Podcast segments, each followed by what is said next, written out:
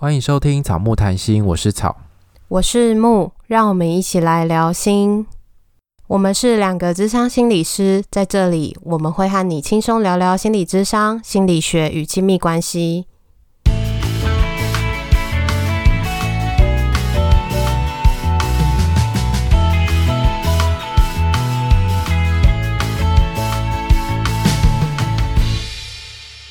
本集音乐由 OU Music 提供。今天我们要聊的这个主题比较特别，你有想过我们会聊这个主题吗？我真的完全没想过哎。我们今天要聊的主题其实是关于女性的生理用品——棉条。对，我从来没有一天想过我会在节目上面跟大家一起聊 女性的生理用品，我真的从来没用过。那你也没想过你会在这边聊？对，但是没关系，就是。我有去买过卫生棉，所以等下可以跟大家分享这个经验。然后，因为我们要谈这个主题的时候，就会想说，哈，可是我没有用过，而且我也不需要使用这种东西，所以感觉聊起来会蛮无感的。然后，我们今天想要切入的重点是，其实有蛮多的性别刻板印象会影响我们使用这些生理用品的行为。那我就想想说，哦，那如果是我的话，我也可以分享，就是。就是身为一个男性，在使用保养品的经验里面，其实也有蛮多性别刻板印象会影响我们的行为，所以我们今天就会从这两个角度来切入性别刻板印象怎么影响我们。我很常跟别人说你很认真在保养，诶，那你会觉得这样不好吗？其实你跟没有很熟的人讲的时候，我会有一点担心他会怎么看我，或者他心里会怎么想。可是我每次讲的时候都是跟不熟的人讲，诶。对啊，所以我每次都想说，嗯 呃，可是我呃我没有跟他很熟诶，这样。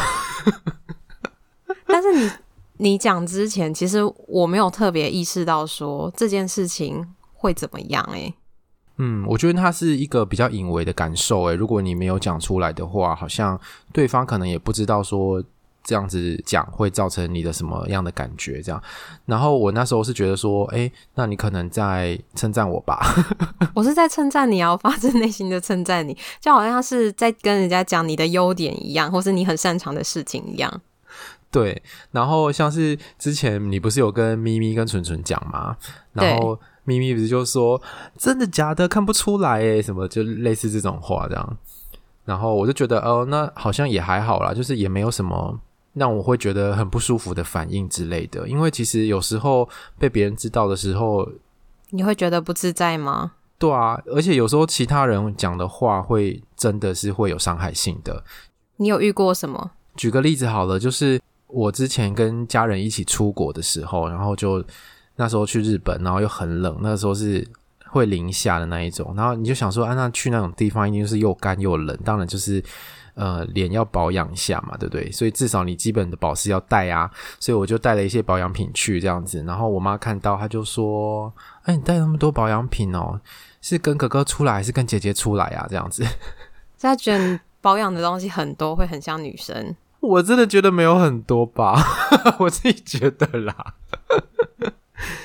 我们在住的时候，你就有那个啊，一袋你的保养品的袋子。对啊，就是有一袋。那很专业啊。就是大概有四五个吧，我是觉得还好啦。反正他们就这样子讲，可是我就会觉得，嗯，就像你刚刚讲的，好像男生做保养这件事情，就是是一个。性别不从众的行为，好像保养这件事就是女生专属的一样，男生做是很不行的这样子。然后我再举一个例子，是就是最近这这真的最近而已，有一个朋友的小孩来住我们家，他就晚上就跟我们睡，然后也也看到我在使用保养品这样子，然后他就说：“哥哥，你是要变性吗？”他觉得女生才能做保养，对。然后在他小小的世界里面，可能就真的女生才会做保养。如果你想要使用保养，如果你在使用保养品的话，那你可能你想要变性吧？是。他可能会觉得很混淆，或者是很困惑，为什么你是男生，然后可能你你在用保养品这样？可是他的那个变性的词不知道怎么来的，小小年纪就知道什么叫变性，应该是身边有大人这样说吧？或者是他们同学之间可能也会这样子取笑别人之类的。可是我我觉得，就是因为我从小不是从小，大概从青春期开始，嗯、呃，就是皮肤一直就蛮有状况的，因为。就是那种毛孔很粗大，然后很容易出油啊。如果感染的话，就会变成痘痘，而且还会长那种很大的那种痘痘，很深的，然后很痛那种。那种痘痘很痛诶、欸。对啊，然后我记得我高中的时候，还曾经有同学跟我说：“哎、欸，你两边都有痘痘，很像小丸子。”他是称赞吗？还是说是一个好玩的心态？当然是取笑啊！我觉得这听起来一点都不像称赞。你就自带腮红的感觉。对啊，就是两两边脸颊都有好几颗痘痘，然后都是又大又红又肿的那一种。所以就是两片红红的，他们就想说哇，自带腮红这样子。我觉得那样会在青春期会蛮自卑的耶。对啊，因为青春期大家就会开始在意自己的外表嘛，会在意别人怎么看我啊，所以那时候其实就会蛮想要解决这个问题。然后我也去看过医生，然后也尝试过各种奇怪的偏方这样子。像我以前就有。牙膏涂痘痘，这样根本就没有用。牙膏是刺激性的，好不好？而且有些人长痘痘的时候，医生可能会跟你说，你要不要换牙膏？有可能是因为牙膏的那个含氟让你可能会长痘痘。对啊，然后我也使用过什么绿豆粉敷脸哦，这个你知道吗？我知道，就是沾水，然后有点格格诶弄在脸上，这样。对对对对，就很像在敷泥膜那种感觉。根本也没有用啊！这是什么都没有用哎、欸，真的傻眼。所以你尝试了很多方式，想要让皮肤的状况改善。对，然后后来到了大学的时候，才就是朋友介绍才去做美容这样子，所以有曾经一段时间有去做美容。然后那时候我不是还有带你去吗？那美容师很凶哎、欸，每次去都要做心理准备会被骂。对，但是虽然他很凶，后来我其实是蛮感谢他的，因为他等于说教我了蛮多。保养比较正确的观念，所以我现在虽然没有去了，但是我也知道要怎么样照顾自己的脸，这样子。所以你的脸都会被称赞皮肤很好。对，但是其实我到现在这么大年纪了，还是会长痘痘。诶，我也还会，而且我会有的时候长的时候，我就会想说，哎，是生理期前嘛？可是有的时候也不止生理期前就会长痘痘，而且现在可能都因为戴口罩的关系吧，有一些部位也都会可能比较容易红红的，或是长痘痘。你是说闷住的地方吗？对，我我会蛮常是那个鼻梁那边可能会有一点红红的，但不至于到要长痘痘，或者是那个口罩的地方会有点在长痘痘。嗯，那可能你那个地方就会可能有点敏感，比较脆弱。很专业你，我觉得啦。可是我其实也我其实也没有很专业啦，就是我只会弄自己的脸而已，其他的人我也不懂。这样 就是在可能像前面讲，在男性。保养里面，其实你已经算男性里面可能比较认真在保养，或者是比较对于保养有兴趣的人。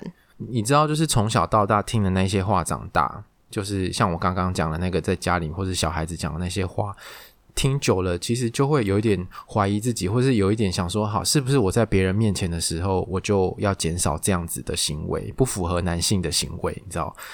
然后就久而久之，也会影响到对自己的看法。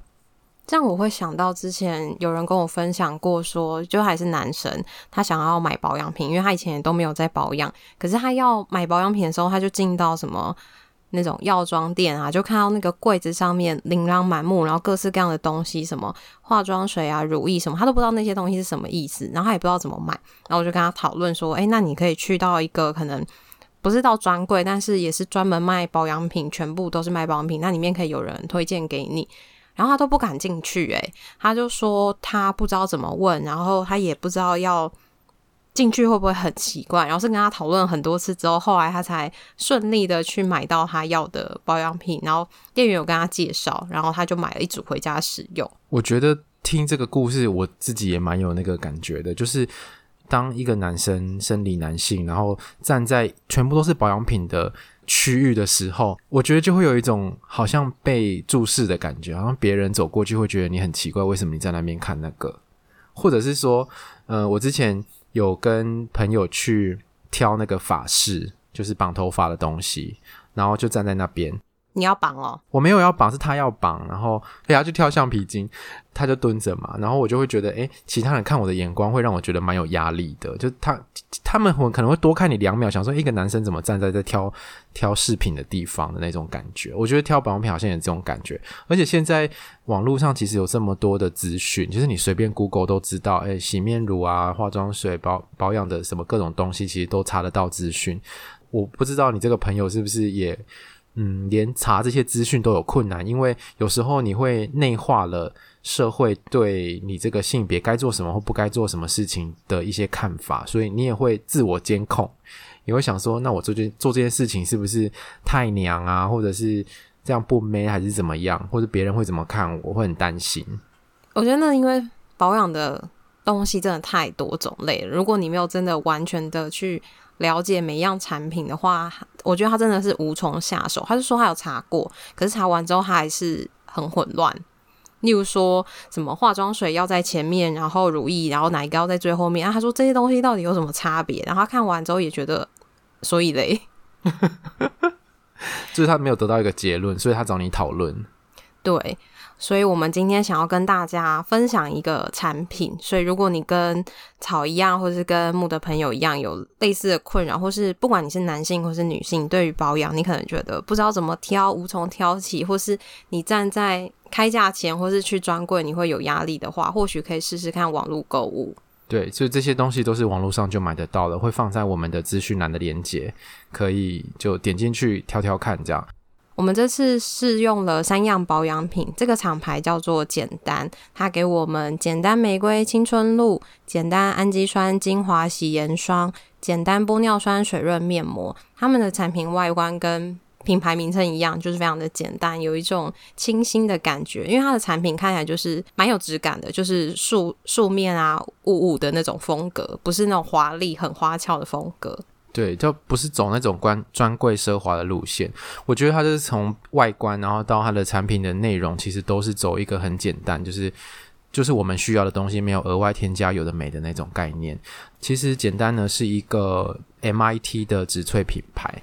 然后成分是很单纯的，重点是那时候那个简单来跟我们联系的时候，然后木还闹了一个笑话，就讲说，呃，谢谢植萃的邀请，我们很荣幸什么什么之类的。然后我一看到那讯息，我就说，哎、哎、人家不是叫植萃，人家叫就简单，那名叫品牌名称是简单呢。而且我完全都没有发现，他们在邀请我们的时候，我已经先把他的官网查好丢给草，我明明已经查到官网，可是我不知道为什么在回复人家讯息的时候还打错，真的是非常的尴。尴尬，对，然后还问我说：“那我我我要修正矛盾，好像算了啦。”然后跟大家补充一下，植萃就是植物萃取的意思哦，所以他们的那个产品，你知道好像在上国文课，好像我很蠢一样 啊！你是啊，好，那我们这一次就试用了三样的产品，那我们就分别选一样跟大家分享我们试试用后的心得。这样，呃，我自己还蛮喜欢它的面膜。简单玻尿酸水润面膜，那这个用起来的时候，感觉其实他们的那个面膜非常的服帖，因为它很薄，所以不用担心有空隙。然后敷的时候会有一种淡淡的玫瑰香味，而且他们的那个香味其实是那种天然的精油的香味，不是化学成分那种会让你刺鼻不舒服的那一种。那用完之后有一种好像迅速补水，然后脸变得很 Q 弹的感觉。然后那时候我一敷完，我就。摸一摸自己的脸，我就跟木讲说：“哎、用完好像蒸蛋的感觉哦，就是很 Q 弹。”我就一直想到我昨天吃的那碗茶碗蒸，我就觉得它真的是很浮夸。但我自己用完的时候，我也有一样的感觉。但我比较喜欢的是简单玫瑰青春露，它用完之后吸收完之后，也是像面膜一样，摸起来皮肤会有滑滑的感觉。那我也跟草一样，其实皮肤没有那么好，我就是会长痘痘啊，或者是。嗯，皮肤会有颗粒的那种感觉，就摸起来不是那种滑滑嫩嫩的，所以也是用了这个产品之后，突然才有一种脸的皮肤可以这么嫩的那种感觉。很像 baby 吗？对，就是嫩嫩的，然后滑滑的。所以如果大家跟我们一样喜欢那种清爽啊、不黏腻的产品，简单的保养品很适合你。所以如果有保养的需求，我觉得不管是男生还是女生啊，其实这都是一种爱自己的方式。就是你希望你自己看起来是什么样子，然后你希望你用了这些东西之后，你的状态是会让你自己更开心的。那我就觉得不需要去为了社会的眼光来矫正或改变自己的行为去符合别人的期待。但是我觉得对我来说，这真的是很难的事情。而且我现在年纪这么一大把了，我还是一直在。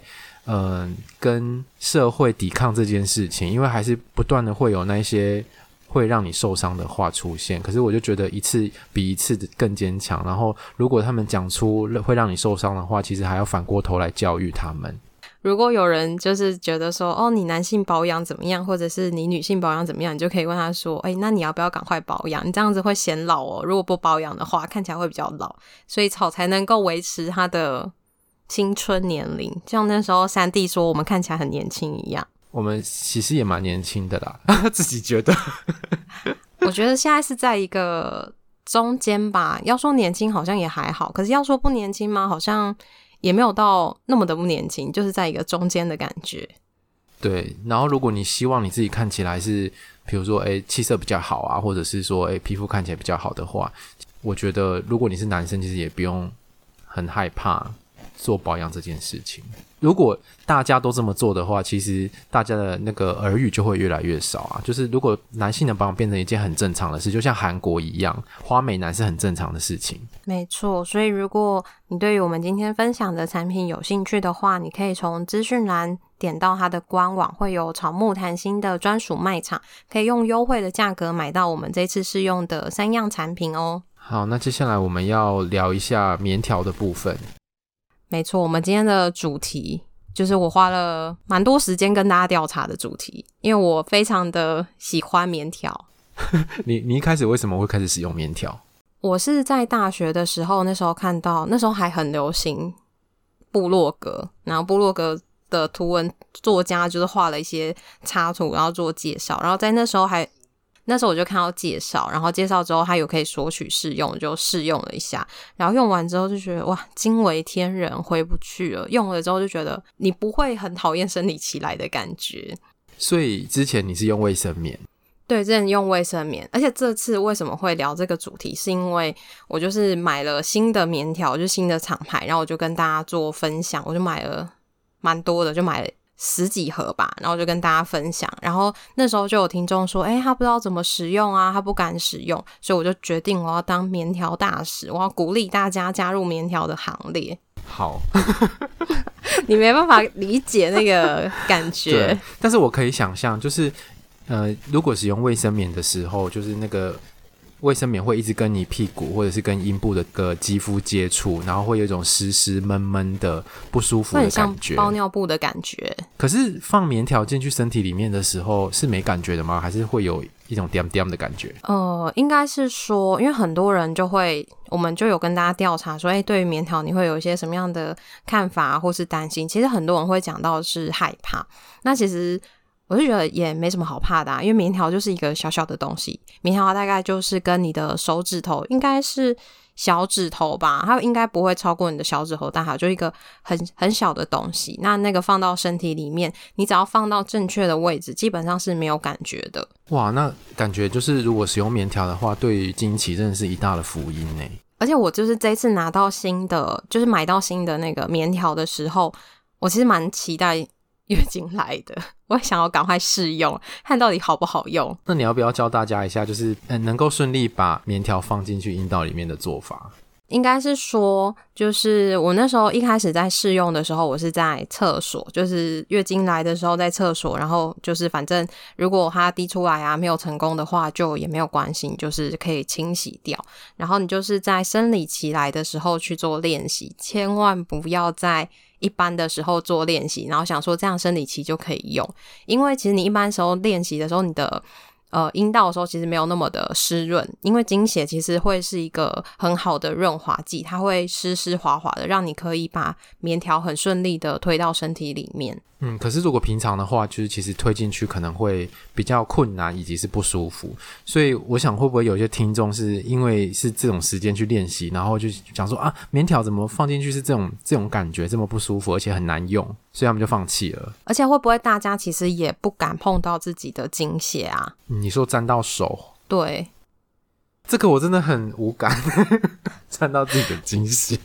对，因为我在想说，就是可能有些人也会怕。摸到血还是怎么样的？因为我那时候不是在录这一集之前，我丢一个影片给你看嘛，就是那个影片上面有什么卫生棉啊、卫生棉条、月亮杯跟月经碟片的介绍，就给草看。因为我想说，嗯，我们两个没有在旁边，我也很难拿这些东西给他看，我就叫他先做功课。然后他就是用什么棉条啊、碟片，他那个人都有形容说，就很像命案现场。对对对，他就说，就是拉出来的时候，像是月亮杯或者是。那个月经碟片那个拿出来的时候会会沾到血，然后手会都是血这样子。对，但其实我觉得，就它也不是什么很脏的东西，它反正洗手洗完就洗掉啦。然后或者是像现在酒精很方便，是你就是消毒一下，其实也没有什么，就是它就是你身体流出来的一部分。是啊，可是我想说，大家会不会比较担心的是，比如说你如果去百货公司的话，你在厕所里面换完，然后你又要。打开门出来外面洗手，可能会被看到你的手都是血，或者是可能会沾到那个门啊什么之类的。大家会不会是担心这个？我觉得有可能，但是你就可以在里面先把手稍微擦一下，然后或者是至少不要就是会滴的程度，然后你出来到外面的时候再洗手。我自己是觉得还好，因为我有时候也会真的是沾到手，我就会稍微擦一下，擦不掉的时候可能就再出去洗手，或者是说其实你也可以带湿纸巾在身上。对，也湿纸巾是个好东西耶。对啊，就是其实它有很多的方法可以克服。对，所以今天我们这一集就是要推坑大家 去使用棉条看看。对，我还没有办法推坑月亮杯，是因为我还没有进阶到月亮杯。那我就先分享一下我们跟大家调查大家的使用经验，大家会觉得棉条很好用啊，然后也会有听到有人用棉条就会想要推跟他月亮杯，也会担心可能拿不出来的问题。会你你有遇过拿不出来的状况吗？我没有遇过诶，因为你有看过棉条吗？有啊，它下面就会有一条线嘛，然后你那条线你就可以拉的时候，你就可以顺利把它拉出来。那一般有可能会痛的时候，可能就是你的那个棉条还没有吸满血，所以它其实也是比较有点干的状况，所以拉出来可能会有一点痛。但我觉得那个痛的程度是还可以忍受的程度，诶。然后有人就是讲说，我不懂为什么要这么害怕，它不就是一个小东西？我觉得它可能会跟大家对于有东西放到阴道里面这件事情会觉得不适合有关。那就是另外一种状况，对不对？就是大家对于把棉条放进去阴道这件事情，其实也有很多社会对于这个性别的框架。没错，我个人觉得说，好像就有一种只有阴茎能够放进去的感觉。这想法真的很父权诶，就是阴道是属于男人的，就是男人的阴茎才可以放进去那种感觉。但很多东西都可以放进去啊。对啊，什么手指啊，然后玩具啊，什么都可以，也不是什么都可以放啊，就是其实不是只有阴茎啊。对，但是而且最重要的是。那个生产的过程，小朋友也是从阴道出来的啊。对，我你讲到这个，我就会想到，不是有人会说啊，用棉条用久是不是会松掉，阴道会松掉？我想说，小孩在那边进进出出都没事，而且阴茎也没有进进出出啦。谁小孩在跟你那边进进出出？他不是会就是慢慢的经过产道吗？对啊，可是。一般来说应该是出来而已，不会再进去吧？除非有什么特殊的状况，要生不出来要剖腹的时候，像我们朋友啊，吃全餐的真的很可怜。就是小孩也会经过产道嘛，然后其实很多东西都比棉条还要大太多了，所以其实棉条真的就真的很小，不就是手指的的那个宽度而已吗？对啊，而且这个就会连接到大家，我那时候有问大家说。你听过别人对于使用棉条或是棉条有哪一些评价？很多其实都会跟性经验有关诶。就是如果你用棉条，别人就会觉得你应该有过性经验，或者是没有性经验的人应该不会使用。可是它明明就只是一个生理用品，然后跟性经验有什么关系？为什么啊？这个我真的觉得很好奇，为什么会这样子想？应该就是像我们刚刚前面讲的吧，有东西放到你的身体里，所以如果你是处女的话，你没有性经验的话，你应该不会想要让其他的东西放到你的身体里哦。或者是说，呃，如果是处女的话，可能会很紧，然后棉条理应是放不太进去之类的这种奇怪的想法。对啊，但是你有没有听过？其实现在有一个说法一直在宣导，就是处女膜它不要叫处女膜，它应该要，它就是要证明叫做它是阴道管。因为处女膜比较有那个文化的跟性别的框架在里面，可是它是。正正确的名字就叫做阴道管，而且处女膜其实也不是一层膜嘛，它不是像保鲜膜那样子，那处女膜本身就有组织，本身就有很多洞，经血才流得出来，而且每个人的洞可能都长得不一样。对，也不是说你第一次性行为就一定会流血，那处女膜就一定会破掉什么的。那其实有各式各样的情况，可能都会让那个阴道冠破掉。所以如果大家想知道阴道冠到底长怎么样，你就可以上网搜寻，就可以找到图片。没错，而且。其实不是，呃，像说骑脚踏车啊，或者你从事一些运动的时候，都有可能让那个阴道管有撕裂伤，所以其实都是有可能的。重点是，其实我们不需要去纠结处女这件事吧？就是女生有发生过性行为又怎么样吗？或者是她发生很多性行为又怎么样吗？不行吗？可是这个就会连接到有人就会。那个类推很夸张，就我们看到也很夸张，就说什么有人用棉条代表他的私生活很乱，或者是代表他很淫荡，可是他不就只是一个生理用品吗？那他使用为什么好像要被连接到他有性经验，甚至他的私生活很乱？这感觉是不同的事情。可是大家听到棉条，好像就会有一些各式各样的联想跟想象。对，我觉得这边有一个滑坡的感觉，就是你想到一个，然后就会想到更多更远的地方，然后越来越。负面，所以久而久之，大家可能对棉条使用棉条可能都会有一些担心。如果你跟别人讲说：“诶，我生理期来，我使用的是棉条的话，就是女生会不会也很担心别人会怎么想你使用了这个用品？”我觉得有可能会担心，但是我自己就没有想那么多，反正我就会是。用一个推坑我身边朋友的概念，我就会跟他们说：你们可以用用看，我可以给你们试用，然后你们也不一定要先去买，你可以用我的。然后我觉得真的很好用，然后用了之后回不去。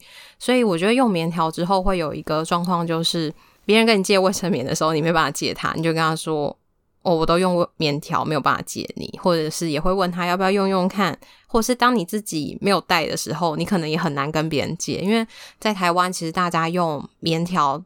真的比较少。那我的，我觉得，那我之后智商所应该去买一下棉条。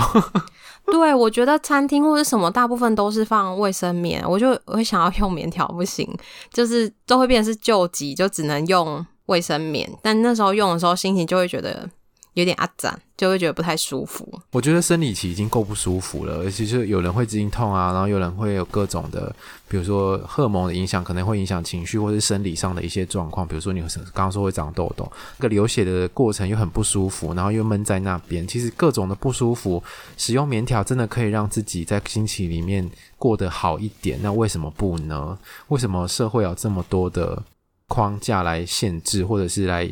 隐隐的影响使用这些东西的行为。我觉得其实如果没有这些所谓社会的框架，其实大家对于这些东西都是很中性的。就不知道大家还记不记得，要讲那个挖鼻孔的工作，这工作真的很常出现在我们的节目里耶。真的，他戏份很多诶。对啊，我之前就是去带的是儿童的性教育团体，那那时候我就跟他们说了，就是关于为什么会有月经啊，然后月经来的时候的那个生理用品的选择，然后就让他们看卫生棉，然后卫生棉条。那时候小朋友其实就是带着一个。很好奇、很有兴趣的那个看法，在看棉条，他们也没有像我们刚刚前面讲的那些，觉得啊，我不要用，或者是我不想了解这个会怎么样，他们没有这样，他们非常的好奇，而且那时候因为我有多带，然后最后有奖征答的时候，他们还想要拿那个当礼物，诶，拜托给我棉条这样吗？他们就想要，然后或者是说他们在玩的时候也会觉得说，哦，那他想要回去试试看它的吸水量啊，或者是。因为棉条那个绳子嘛，然后他们也会跟你前面讲的一样，会担心绳子会不会断掉。我就跟他说，绳子一般可以承受三四公斤，不太会断掉。然后他们就在那边很用力的给我拉，然后拉断了之后就跟我说：“啊，断掉啦！”我就跟他说：“可是，一般的时候大家从身体面拿出来不会这么用力，而且基本上只要。”轻轻一拉，应该就可以拉出来了。就是如果还是吸满血的状况，然后他就瞬间恍然大悟。可是我觉得在那个情况下，小朋友是一个好玩或者是一个很新鲜的态度在看这件事。嗯，他们还没有被社会框架污染的时候，其实这些东西对他们来讲就是只是一种纯粹的生理用品而已。对，所以我觉得他们真的很幸福，就是可以。在小小年纪就可以知道有这么多的选择，不会是月经来就只能用卫生棉，然后是等长大之后才知道原来有这么多的选择。所以那时候我也问了听众，就是大家小时候有没有受过性别教育，然后有没有人跟你说过为什么月经啊，也跟你介绍一些生理用品。有些人有，但有些人没有。那你自己有上过吗？我记得印象中就是有一些简单的，可是可能健康教育的课程一个学期就只会上两三次，然后剩下的时间都拿去上数学、上自然或者借课考试。对对对对对，家政也很常被拿去考试。对啊，就是对他们来讲，这些东西是比较不重要的，那读书比较重要。可是这些东西怎么会不重要呢？现在想一想都超级重要诶。没错，或者是大家都会说以后。谁就会教你了。但是那个谁他真的有教吗？有时候也不一定。谁谁谁？没有可能，他可能会说哦，国中老师就会教你了，或者是说哦，健康老师就会教你，或是以后高中的什么老师就会教你。就大家都会推给以后的老师哦，但是就没有啊，因为之后还是都拿去考试啊。对啊，而且我觉得就是有听众分享说他是生理男性，但他以前在学生时代的时候也有跟女生一起上这些课，我就觉得这很棒诶，就不管是男生还是女生，就是都可以了解彼此的生理构造，或是彼此的生理反应跟现象。因为你身边总是会有不同性别的朋友吧，或是家人。对啊，没有错，真的。而且以前有一些课程是会分开上的嘛，就是男生上什么公益课，然后女生上家政课什么的。然后像是有一些性教育的东西。有时候可能也会老师也会分开教，就是只对女生教女生的身体，只对男生教男生的身体。可是我就觉得啊，身体其实我们也都有必要了解另外一个性别的身体啊。没错，或者是最常就是教男生使用保险套，但是没有教女生，觉得男女生不需要知道啊，或者是女生没有必要知道。对，然后真的诶，男朋友不想带的时候，就就然后你也不会这样子。对啊，我觉得这些东西，我觉得不管性别都需要知道。然后我也想到了另外一个，是前阵子看到了新闻的标题，但我不知道里面到底写的是什么。他就想到了那个叫那叫什么凤梨叔叔吗？你知道我在讲谁吗？我不知道，就是一个算是网红吧。然后他就。